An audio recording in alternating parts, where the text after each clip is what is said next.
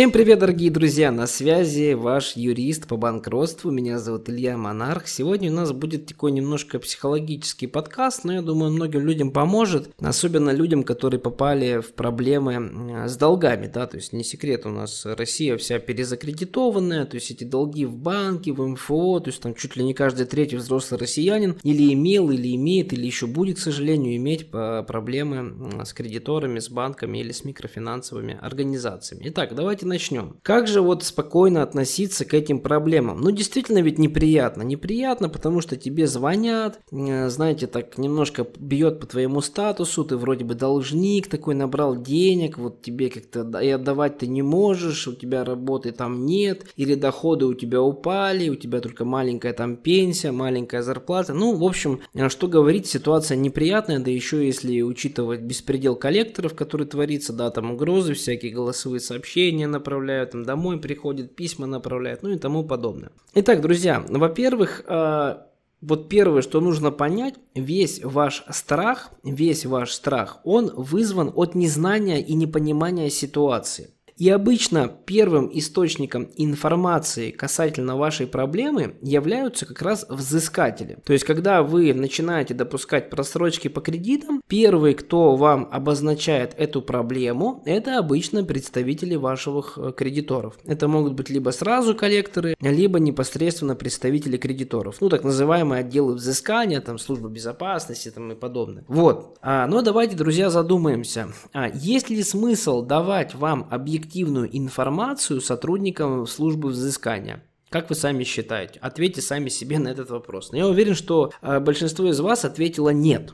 Почему? Ну, потому что задача любого сотрудника взыскания как можно быстрее с вас денежку взыскать. Почему? Да потому что они процент с этих денег получают. Потому что заработок любого сотрудника службы взыскания, он в основном выстраивается из того, что они навзыскали. Ну, вот, например, я внес там тысячу рублей по звонку взыскателя, ну, рублей 300 он получит себе плюсом к окладу. Оклады у них небольшие, чтобы вы понимали. Там тысяч 10-15. Вот, поэтому Объективно, вот даже если вы сами логически сейчас выстроите цепочку, вы поймете, что говорить правду, говорить правду сотрудникам службы взыскания просто вот для вас правду нет. Потому что если сотрудник службы взыскания скажет, слушай, дядь Вась, ты не переживай, в любом случае самое худшее, что тебе грозит, это просто выплата твоего долга через судебных приставов. Вот и все, ничего страшного в твоей жизни не будет. Понятно, что никто так говорить вам не будет, хотя вот это как раз и является объективной правдой, друзья. То есть действительно самое страшное, что вам грозит, это просто выплата вашего долга после суда судебным приставом. А судебным приставом можно также спокойно частями платить причем намного удобнее, чем кредиторам, потому что вы четко понимаете, за что вы платите, а, у вас сумма долга зафиксирована по решению суда, и все вроде бы нормально. Но заметьте, да, почему-то вы все равно находитесь в каком-то страхе, каком-то неведании. Вы в этом состоянии находитесь, потому что вам звонят. Вам звонят сотрудники банка, коллекторы и рассказывают всякие там небылицы, что вам грозит уголовная статья, что вы отдадите намного больше. А самые там а, больные еще и угрожают там жизнью и здоровьем крови, да, это там, насмотрелись фильмов из 90-х, мамкины герои начинают вам в WhatsApp там написывать всякие гадости. Вот, друзья, это все полная м- чепуха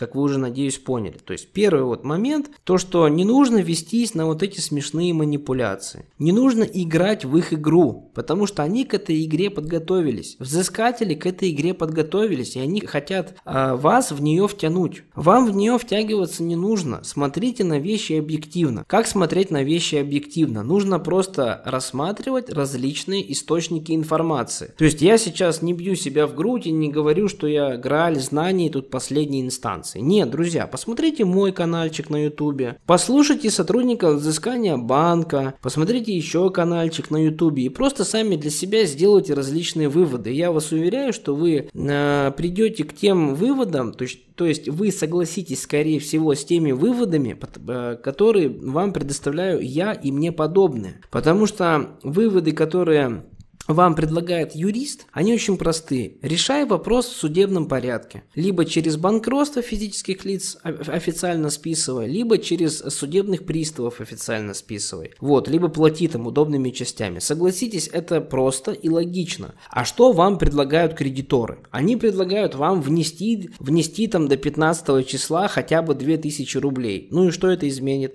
Ничего это не изменит, вас просто, с вас просто вытащат последние деньги, вы эти деньги оплатите на штрафы, пени, неустойки, и ваш долг в итоге все равно останется долгом. Понимаете, нет никакого логического а, завершения. Вот, следующий момент. Следующий момент это, конечно же, родные, друзья, там, работодатель и тому подобное. Действительно, многие из взыскателей начинают давить, к сожалению, на, на ваш круг третьих лиц. Друзья, помните, что вы живете в мире хаоса. Никто не застрахован от того, чтобы потерять работу. Никто не застрахован от какой-то серьезной болезни, которая может очень, так, знаете, неожиданно всплыть. И все эти случаи знают, у всех есть такие знакомые. Вот, э, никто от этого, ребят, не застрахован. Никто не застрахован от того, что у вас может завтра там прогореть успешный бизнес, если вы предприниматель. Никто от этого не застрахован. Всегда об этом помните. Вы живете в мире хаоса. Следующий момент. Вы находитесь в неравных равных положениях э, между вами и кредитной организацией. Равенства правового никакого нет.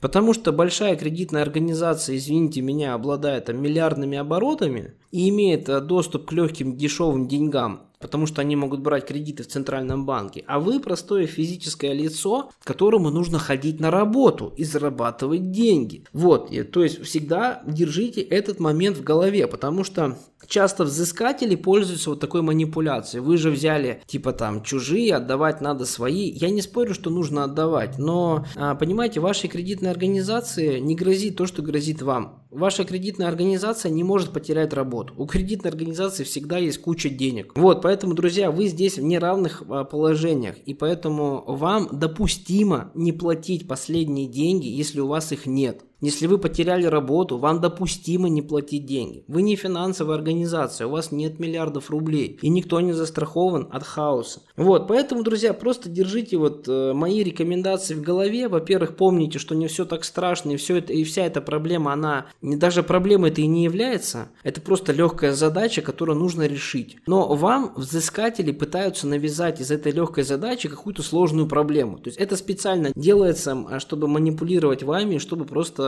вы последние деньги несли э, взыскателям. Ну а что касается родных и друзей, то просто спокойно конструктивно, скажем так, без эмоций объясняйте им, что ничего страшного не произошло, не нужно реагировать там ни на какие звонки, просто если нужно, пишите за родных друзей жалобы приставам, и все у вас будет нормально.